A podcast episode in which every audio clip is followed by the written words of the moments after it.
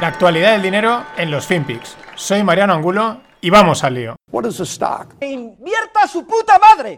Could we just maybe dig a little bit deeper on your current investing views on, on the region? Does any any market or any asset class there really stick out to you? Japan, China, Korea, etc.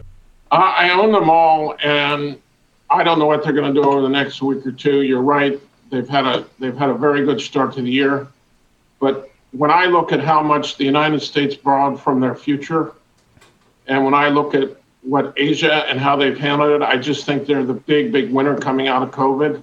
And even within specific areas like tech, um, Intel's thrown in the towel. So Asia owns Foundry, um, they own memory, um, they're ahead in robotics. I just think um, the next the next five years or so, Asia looks a lot better to me than the United States because at some point. Hola, no financieros. Aquí teníamos al gran Stanley Druckenmiller, eh, grandísimo inversor macro. Este estuvo junto a George Soros en la jugada cuando le pegaron el, palo a la libra esterlina, porque sabían que el Banco de Inglaterra no iba a poder soportarla, y desde entonces pues, se hizo famoso y probablemente multimillonario. Y ahí está dando su visión, que es la que últimamente se le oye a prácticamente todos los grandes inversores, todas las grandes casas. Eh, Asia, Asia, Asia. Hay, un momento que mola cuando dice I, all, I own them all. Tengo, le dice Taiwán, Japón, China, dice lo tengo todo. Tengo todo. Eh, también el Tito Warren con, con, Charlie Munger también parece ser que están allí colocados. Y bueno, está habiendo. Los ojos están bastante puestos en Asia, pues por lo que luego él sigue comentando en esta entrevista. Eh, no es que Estados Unidos no vaya a ir bien, pero parece que pues Asia le va a ir mucho mejor. Eh, primeras, porque esto del COVID lo han, sacado adelante. No, ya no hablo solo de China, que siempre está en dudoso lo que hacen, pero de todos el resto de países han salido adelante mucho mejor, lo han sabido lidiar sin tener que emitir miles y miles y billions y billions. Y bueno, aparte la tecnología, como dice, pues van muy avanzados. Esto es algo que ya se oye mucho y se habla mucho de emergentes y tal. Estaremos atentos, ¿no? Porque a veces también eh, luego las cosas se tienen que cumplir y también, como también dice el propio Warren, don't bet against America, ¿no? Eh, quien, quien Amazon, Apple, Facebook, Twitter, etcétera, pues claro, esos también van a seguir dando la batalla, ¿no? Sin irnos de, de China, de Asia, un dato curioso, ¿no? Según la ubicación que indican los usuarios de WeChat, WeChat es el WhatsApp chino, pues según la, la, ubicación que indican, 20 millones de chinos viven en Andorra.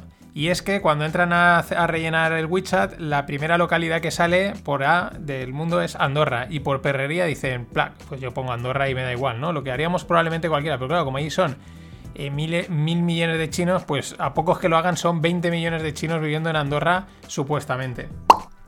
Y hablando de China, vamos a también, seguimos con el mundo, con, claro, grandes cifras. Más o menos en China parece ser que hay como 15.000 fondos de inversión. 15.000.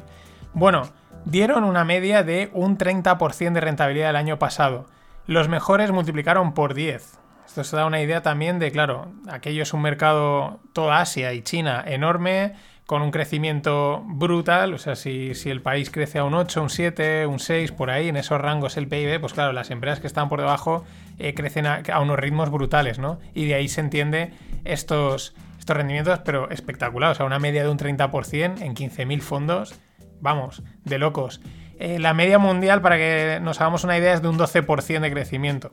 Bueno, es una media mundial, las medias también, en este caso hay que tenerlas. Este es un caso en el que las medias hay que cogerlas con un poquito con pinzas. Siguiendo con fondos, el fondo del famoso Jim Simons de Renaissance, que es el, el, mayor, el fondo que mayor rentabilidad ha sacado en los últimos tiempos al mercado, eh, con estrategias algorítmicas, quants, etc. Bueno, nadie es imbatible. El año pasado, tres de sus. Parece ser que tienen cuatro fondos. Tres son de acceso público, entre comillas, porque los hedge funds en Estados Unidos para poder invertir, pues son a partir de ciertas cantidades de inversores profesionales. O sea, tú no llegas y pones como en cualquier fondo, esto es que nos puede venir a la mente y le metes pasta. Pero en tres eh, de los que tienen abiertos, digamos, al público en general, eh, palmaron entre un 20 y un 30%. Han tenido una salida de, fondos, ¿no? Porque esto funciona muy rápido. Cuando un fondo está ganando, empieza a entrar dinero y en cuanto pierde, sale, ¿no? Los inversores, eso de la calma y la paciencia, eh, eso no se conoce. Pero lo curioso es que de eso hay un cuarto fondo, que es el fondo de los empleados, que solo tienen acceso los empleados de Renaissance. Bueno, pues ese fondo ha ganado un 76%. Esto es súper interesante, quizás está por el tema de las comisiones, sí que es, verdad que los, estos tres fondos de Renaissance, las comisiones que tienen son bastante altas, pues claro, dan un rendimiento brutal. Pero claro, y en el de los empleados está la historia, hay varias historias de, de empleados que, que, se han ido de la firma o que los han tirado y, lo lleva, y llevaron a litigio a la propia firma porque querían seguir dentro del fondo de empleados de lo rentable que era, ¿no? Estas cosas que pasan en, en el mundo en el mundo de los hedge funds que hay es una cosa como pone la serie Billions también muy excéntrica y rara en ciertos aspectos. Lo que no es raro, incluso es lógico, pero llama la atención, es la bolsa de Nueva York amenaza con irse de, Wall Street de Nueva York, ¿no? decir, pues nos piramos. ¿Por qué? Porque parece ser que los gobernadores demócratas, de, sobre todo de Nueva York, no es una cosa estatal, quieren imponer el, lo que, el impuesto a las transacciones ¿no? financieras, en fin, meter un poquito más de mano, cosa que por ejemplo aquí en España ya está, ya está, ya está instaurado ese impuesto, ¿no? Y estos dicen, mm, vale, tú nos pones esto, nosotros nos piramos. Allí no están tan arraigados como aquí, no tienen problema en irse al estado de enfrente, a la ciudad que sea, Chicago, Los Ángeles o a Miami, que últimamente Florida está, vamos, captando talento por todos lados, claro. Buen clima, buenas playas, comida sureña, ¿quién no se va a querer ir para allá? Y nos vamos a, unos, a una zona de la que, pues últimamente, de vez en cuando salen noticias, ¿no? yo digo siempre, digo que están como callados, me refiero a la zona árabe, Emiratos Árabes, Arabia Saudí. No hacen demasiado ruido, entre comillas, ¿no? Porque es, todo a lo bestia, pero es verdad que no son quizás muy de grandes titulares, de grandes. Se les da tampoco mucha publicidad, pero allí va todo a tope. A tope, como por ejemplo eh, la ciudad Neom, que pretenden hacer en Arabia Saudí.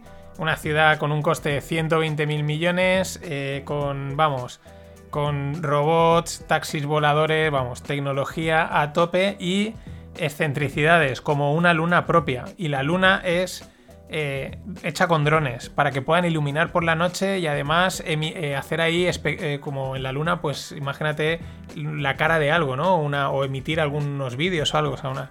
estas cosas que hacen esta gente con... Bueno, 120 mil millones ponen ellos, luego los inversores ponen otros tantos que capten ahí lo interesante que es, pues que enseguida están todas las consultoras, que si McKinsey, eh, grandes empresas como Siemens y tal, que están diciendo, haced lo que os dé la gana, pero nosotros aquí vamos a sacar un partido que te cagas. Y siguiendo con los Emiratos, bueno, no, esto era Arabia Saudí, ahora nos vamos cerquita a los Emiratos Árabes. El otro día la misión Hope, eh, una misión espacial de los Emiratos Árabes, alcanzaba con éxito la órbita de Marte. Es decir, este sí que es, ha pasado también así, digamos, desapercibido. Han salido en las noticias, pero no ha sido el éxito o el, marketing de, SpaceX de, Elon Musk. Pero oye, que esto ya también han llegado, están llegando allí con sus turbantes y tal, delante de las pantallas, pero enviando cohetitos para arriba. Y Just for Fun, os lo dejo, os dejo la captura de pantalla en, la newsletter, porque es el único sitio donde, donde puedo dejarla. De, y solo por, que nadie se moleste, pero es la comparativa de la evolución de la bolsa de Caracas con la evolución de Tesla, idéntica, o sea, idéntica, pum, disparadísimas. O sea, es, probablemente sea una casualidad, la bolsa de Caracas por una cuestión de superinflación y la mejor forma de muchas veces de protegerse contra la inflación son los mercados financieros, son financieros, son las acciones. Eh, Tesla es porque, bueno, porque la inflación en los mercados financieros, la inflación en el primer mundo está en los mercados financieros. O no, Seguimos. General. General no. General Motors eh, planea inversiones de 27 billions en, vehículos eléctricos y vehículos autónomos. El acrónimo, por si lo veis por ahí, es EV y AV. Yo lo de EV lo entendía, pero el AV digo, mm, ¿esto qué es? Autonomous Vehicle. Entre, bueno, 27 billions entre 20, entre, perdón, entre el 2020 y 2025. Bueno, pueden estar tranquilos, les da tiempo a cumplir con el ultimátum de BlackRock para retirar las inversiones de aquellos que no sean SG. Les da tiempo porque el ultimátum es para 2050. Pero apuesta fuerte, fuerte General Motors. Y siguiendo con el coche eléctrico, que es una de las, vamos, grandes tendencias, la posible salida a bolsa este año de Maker Rivian. ¿Qué es? Pues una compañía de coches eléctricos que está apoyada por Amazon y por Ford. De hecho, eh, tienen que suministrarle a Amazon 100.000 furgonetas para hacer delivery en el 2030. Y otra compañía más de coches eléctricos, está más, digamos, estilo startup, se llama WM Motor y son chinos. Eh, han, tienen han abierto una línea de crédito de 1,8 billions. Pues bueno, en China esto no será nada. Y bueno, esto por eso, esto es lo que es interesante. Por eso tanta gente es un poco escéptica con respecto a Tesla, por la cantidad de competidores que hay y están saliendo. Y sobre todo esto lo oyes muchas veces de la gente que está en China, en la zona Asia, porque allí hace poco, creo que en una de las newsletters del, no me acuerdo ahora en cuál, envió un vídeo de Javierzo que iban a una feria de automóviles eléctricos en China y allí habían marcas de coches eléctricos y además mm, están chulísimos, no, parecían cacharros, no parecían eh, vamos, tartanas, no, no, aquello eran coches muy chulos y a unos precios espectaculares. Pues mucha gente es escéptica respecto a este mercado, va a estar muy muy competido, la guerra va a ir a, a tope. Aquí surge también la otra pregunta. Las automovilísticas tradicionales sí están haciendo alguna, eh, probablemente estén haciendo algo, pero cosas. Pero la pregunta es, ¿les están comiendo la tostada? Eh, ¿Van a dar un golpe en la mesa estilo han hecho los hedge funds con los Wall Street Bets y van a decir alto, aquí estamos, estos son nuestros coches eléctricos que os pegan mil patadas porque llevamos toda la vida haciendo coches y sabemos lo que es? ¿Les están comiendo la tostada? O cuando llegue el momento sacarán la chequera y dirán, a ver, vamos a comprar varias compañías de estas y eliminamos competencia todo puede pasar. Igual que hoy en día todo pasa en los mercados financieros de una manera espectacular. SoftBank, la mítica ya, eh, muy habitual, la verdad es que da muchos titulares, ha anunciado que va a invertir 900 millones en una empresa que se llama Pacific Bioscience, ¿no? De biotecnología. Bueno, pues automáticamente subía un 23% en bolsa. Es normal que suba, pero también está aquí que el, efecto eh, Internet, Robin Hood, etcétera, ya cualquier cosa, pam, se dispara. Y bueno, el que puede estar contento, el que puede respirar es Jack Dorsey. Resultados de Twitter por encima de lo esperado. Un soplito de aire, porque ya decía el otro día que, muchas veces se le critica porque está como muchos frentes abiertos. El dato más interesante es que el crecimiento de usuarios monetizables, ¿no? De, al final es de donde sale el dinero. Y un 27% de crecimiento. No está nada mal, aunque aún así a mí me llama la atención porque, bueno, a día de hoy, otra cosa es que hagan lo que comentaba ayer, las, esas modificaciones para intentar monetizar, a mí me parecen muy buenas, pero hasta el día de hoy casi todos son los tweets promocionados. Y no sé si gastáis Twitter, pero los promocionados los miras y dices, esto no sé ni por qué me sale esto, no tiene nada que ver conmigo. En ese sentido, la de Facebook y Twitter, digo, y Instagram, es como mucho más, dice, vale, esto sí que, sí que tiene que ver con lo que he estado buscando, ¿no? Está como relacionado. Y también, en muy buenos los resultados de Coca-Cola. Y claro, la reflexión es la siguiente sobre Coca-Cola. Primero, protege contra inflación, ¿vale? Esto no te lo van a decir, pero es así. Protege contra inflación. Si suben los precios de, los, de cualquier producto, los productos básicos, pues el precio de la Coca-Cola va a subir y por lo tanto las acciones, si estás invertido, te protegen contra inflación. Dos, no tiene rival y tampoco parece que lo vaya a tener. Es muy difícil que nadie saque una Coca-Cola mejor que la Coca-Cola y más a día de hoy, después de tantos y tantos años ahí, Podría pasar, pero sería difícil. Tiene una marca espectacular. La marca de Coca-Cola probablemente, bueno, probablemente no, con toda seguridad, una de las más potentes, de las top 5 más reconocibles, más potentes, con que mejor feeling, digamos, o sensaciones levantan en la gente, ¿no? Muy poca gente creo que odie realmente Coca-Cola. Mm, dos, eh, bueno, dos o tres, ya no sé en qué punto estoy. Eh, está sobreviviendo a las tendencias estas saludables, del veganismo, del... Bueno, bueno es que sería vegana, ¿no? Coca-Cola vegana ya es lo que falta. Pero tema de tomar poco azúcar, tomar poco tal, nada, da igual. Y aparte que tienen sus versiones diet y tal, pero está sobreviviendo, ¿no? Y, tres, y por último, eh, bueno, entre otras cosas, se vende en todo el mundo. En todo el mundo. Han conseguido, vi hace poco un artículo o un documental en el que hablaban cómo, por ejemplo, en África habían conseguido una manera deslocalizando mucho la distribución, que cualquier persona con una bici podía llevar Coca-Colas al pueblo enfrente y con eso estaban consiguiendo eh, pues capilaridad, ¿no? En definitiva, igual que yo pienso que igual que es como como indexarte, estás invirtiendo en todo el mundo. Si estos venden en todo el mundo, van a seguir vendiendo. Dentro de 20 o 30 años, ¿alguien se imagina que no se siguen vendiendo Coca-Cola? Pues a día de hoy parece complicado. Pues igual que se hace la estrategia de ir metiéndole pasta todos los meses o cada tres meses al indexado, tampoco es mala idea ir comprando acciones de Coca-Cola. ¿Que cae? Pues compras más.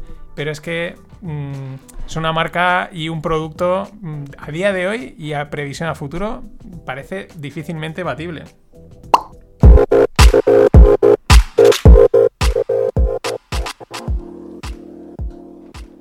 Podríamos llamarle el indexado Coca-Cola, ¿no? Estaría bastante guay. Bueno, eh, siguiendo en África, Iroko, una empresa nigeriana, planea salir a bolsa en Londres, ¿vale? normalmente esto se suele hacer cuando vas a salir a bolsa, bueno, primero partiendo de los temas regulatorios, donde mejor te encaje, pero también se suele ir a donde más dinero puedas levantar donde más fácil pueda ser y lógicamente, pues Londres es una buena plaza. ¿Qué hace Iroko? Es una compañía de media. Tiene el mayor catálogo online de Nollywood. Es decir, películas nigerianas. Nollywood está Hollywood, está Bollywood y esto no sabía, está Nollywood. ¿Cómo mola? Y ojo a, ojo África porque mm, sí, es la eterna promesa, pero mm, empieza a entrar la tecnología allí y empieza a utilizarse bastante. Nigeria es un mercado enorme y hay algún otro por ahí que, tirando a tope. Y luego una startup, muy también curiosa, llamada Goody. Ha levantado una ronda de 4 millones, son ahí Estados Unidos. Pero ¿qué hace? Yo le llamaría como el pre-regalo. Es decir, tú vas a regalarle algo a alguien, ¿no? Mm, y probablemente, pues a lo mejor no sabes la dirección, no sabes eh, la, o sea, la talla de la camiseta o de, los, o de los pies o lo que sea, ¿no? Y bueno, pues en la startup lo que haces es que primero eliges el motivo, puede ser San Valentín, puede ser cumpleaños, puede ser algún hecho, una efeméride, lo que sea, y entonces, a través de ahí le envías a la persona, se ve que un mensaje de texto, un, link, la persona lo clica, felicidades, este es tu regalo, y acaba de configurarse el regalo, ¿no? Acaba de decir, vale, pues me pones la talla XL y el color rojo, y me lo envías, ¿no? Bueno, mm, no está mal, ¿no? Muchas veces compras y sabes que lo va a tener que volver para adaptarlo a la talla. Es una propuesta interesante. Y en el mundo blockchain, pues siguiendo con África, DeFi, el Decentralized Finance, llega a África. A ver, Decentralized Finance está en todo el mundo, puedes acceder a cualquier proyecto en cualquier lugar, ¿no? Pero bueno, este está centrado, está específico, que se llama XEN, XEN, XEN Finance. Está también soportado por Binance, que es el gran, uno, probablemente el mayor exchange del mundo, o si no uno de los más conocidos. Y lo que va a permitir XEN es, eh, pues bueno, a las cooperativas y sindicatos, pues una de las cosas principales que abre DeFi de una manera brutal, que es pedir dinero prestado y ganar intereses prestando dinero. Todo vía stablecoins. Esto ya lo digo, esto es el gran, el gran caballo de batalla y de lo que realmente puede. yo creo que hace temblar a los gobiernos, ¿no? Esa facilidad de prestar, pedir prestado de la forma que queramos.